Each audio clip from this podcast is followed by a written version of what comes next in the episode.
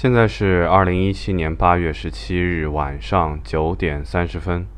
昨天终于把录的另外一张专辑，就是《陶庵梦忆选读》给读完了。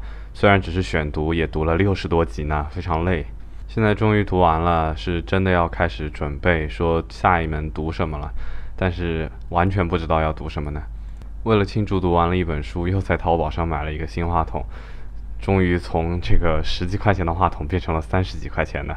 啊，大概过两天就能到了。刚才外面又在放闪电，估计等会儿又得下雨了。晚上终于又起了风，今天是提前等到了风来。好久没有读英文诗了，今天读一首英文诗。今天读的这首英文诗非常的奇怪，叫《一只大蛾子》。不管怎么样，我先来读一下吧。Very Large Moth by Craig Arnold. Your first thought when the light snaps on the black wings clatter about the kitchen is a bat. The clear part of your mind considers rabbits, the other part does not consider, knows only to startle, and cower away from the slap of his wings, though it is soon clear not a bat, but a moth, and harmless. Still you are shy of it. It clings to the hood of the stove not black but brown. Its orange eyes sparkle like televisions. Its leg joints are large enough to count. How could you kill it? Where would you hide the body? A creature so solid must have room for a soul, and if this is so, why not a creature half its size or half its size again, and so on, down to the ants? Clearly it must be saved caught in a shopping bag and rushed to the front door, afraid to crash it, feeling the plastic rattle, loosened into the night air. It batters the porch light, threw fitful shadows around the landing. That was a real big moth, is all you can say to the doorman, who has watched your whole performance with a smile. The half compassion and the half horror we feel for the creatures we want not to hurt and prefer not to touch。这首诗比较简单，但是我还是翻译一下吧，以防我的读的太差，大家听不懂。大概就是讲的一个人在厨房里发现了一只大蛾子的故事。当你第一眼看到有黑色的翅膀在这个厨房里扑闪的时候，你以为它是一只蝙蝠。你的清醒的头脑清醒的那一半。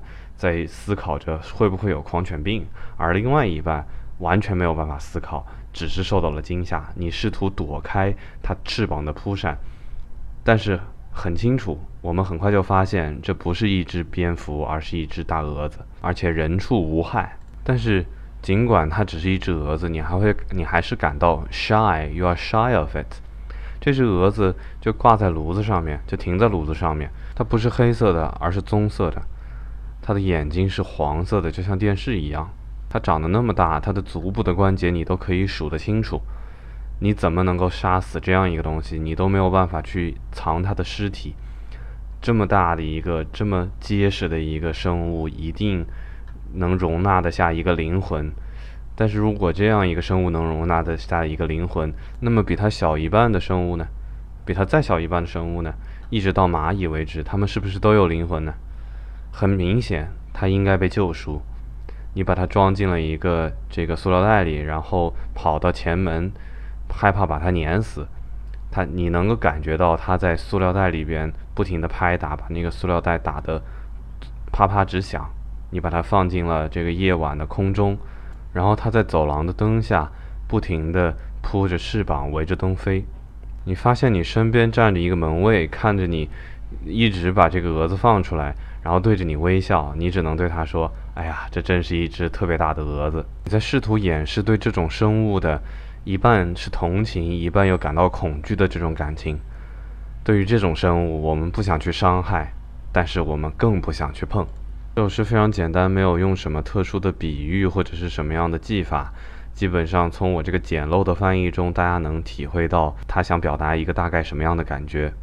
我之所以想读这首诗，是因为我也有过类似的经历。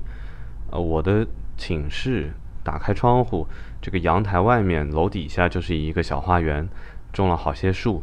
我刚搬进来的时候，九月份的时候，秋后正好是蛾子最多的时候，蚊虫小的蚊虫飞不上七楼，它们在秋后已经没有力气了。但是大的蛾子可有力气，飞进我的屋子的全部是非常巨大的蛾子。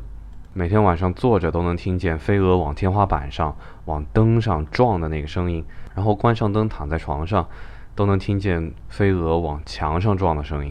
对于这样一种无害的生物，我们确实没有动机。作为一个现代人，确实没有动机去把它打死。但是它实在是太令我们害怕了，太令我害怕了。我对它的命运感到同情，但是我一点也不想出手帮助它，我甚至不愿意碰它。我觉得它很恶心。往远了一点说，这又何尝不是一种孤独呢？昨天我读了一首关于孤独的诗，虽然二者在某些表现细节上是不同的。但是本质上，我觉得是一样的。如果说昨天那首诗说的是亲密的人之间的孤独，那么今天这个说的是人与陌生人之间的孤独，与自然之间的孤独。我们没有办法理解那种和我们不一样的东西，我们只会感到害怕。尽管我们同情他，但是我们依然抱着杀死他的念头。而我们之所以没有动手，也仅仅只是出于同情而已。我的窗外现在在闪电和打雷。既觉得这很美妙，又对此感到害怕。我害怕的是那种排山倒海的压迫感，因此我只能把自己锁在这个水泥的小盒子里。这难道不是类似的感情吗？人与世界，人与人之间，难道不是隔绝的吗？我真的能理解为什么飞蛾会扑火吗？而你真的能理解为什么我会放走一只飞蛾吗？